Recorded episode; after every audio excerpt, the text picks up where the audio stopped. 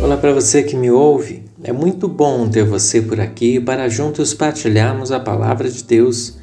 O texto para a meditação de hoje está no Evangelho de Mateus, capítulo 24, verso 6, que diz assim: E vocês ouvirão falar de guerras e rumores de guerras. Todavia, não tenham medo. Tempos do fim. Em épocas como nós estamos vivendo, é muito comum nós vemos muitos anúncios, muitas pregações, ministrações acerca desse texto de Mateus 24 sobre o princípio das dores. É uma mensagem que Jesus ele revela um pouco aos discípulos como seriam os tempos do fim.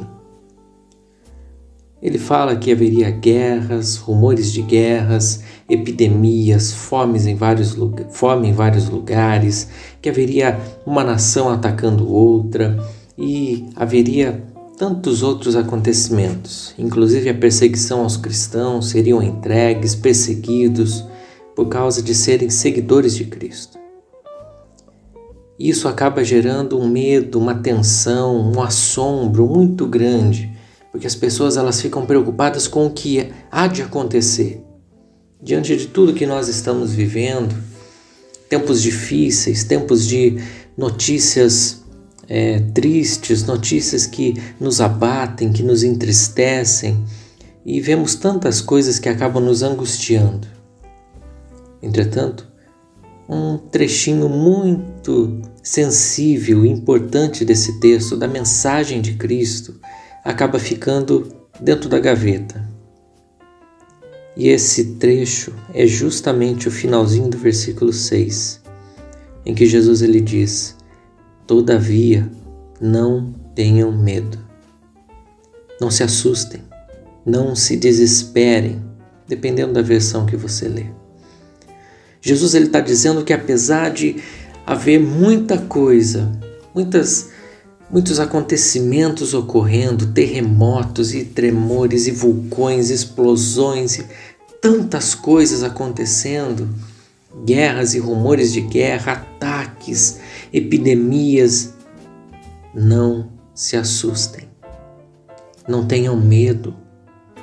Para nós que confiamos em Cristo, que andamos no seu caminho e que temos fé, uma fé genuína no seu sacrifício, no seu perdão, andamos com Ele, reconhecemos a nossa, a nossa condição de pecadores e necessitados de um Salvador e focamos em Cristo como o nosso, o nosso Senhor e Salvador, nós não precisamos ter medo.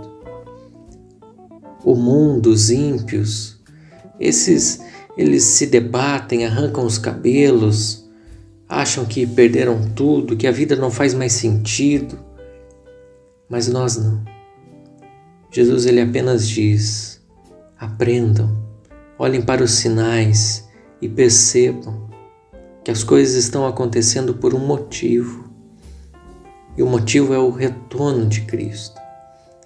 Não estou dizendo que esse momento que nós vivemos é exatamente o momento do fim mas o que eu quero dizer e deixar essa mensagem muito clara no seu coração é que você não tenha medo. Se você ainda não foi tocado pelo Espírito Santo, que hoje seja esse dia em que o Espírito ele possa romper o seu coração e você possa ter fé, possa render a sua vida a Cristo, ter um despertar ser convencido do pecado, do juízo e da justiça de Deus. E se lembrar que aqueles que estão com Cristo não têm medo. Não vai se assustar, não vai se assombrar. Porque a gente se lembra, tem um texto muito interessante, Isaías, livro do profeta Isaías, capítulo 46, verso 9 e 10. Olha o que diz, só para a gente encerrar.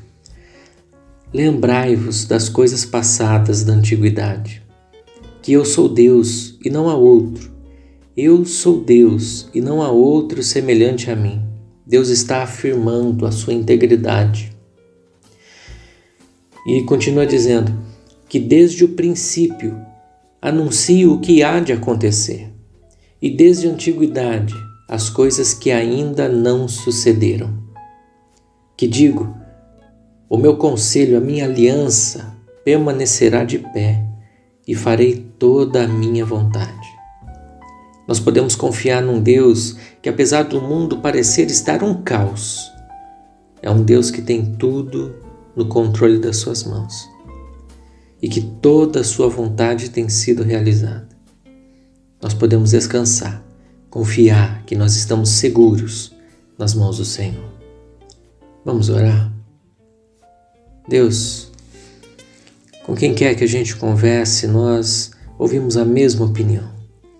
São tempos difíceis, tempos que parecem querer nos abalar, querer nos enfraquecer, que nos entristecem. As notícias são, são arrasadoras.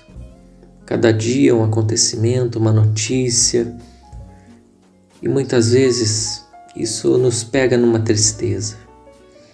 Mas a tua palavra ela vem de uma forma tão clara, apesar de esquecida, mas ela vem dizer claramente: não se assustem, não tenham medo, não se desesperem. Que possamos confiar em tua soberana,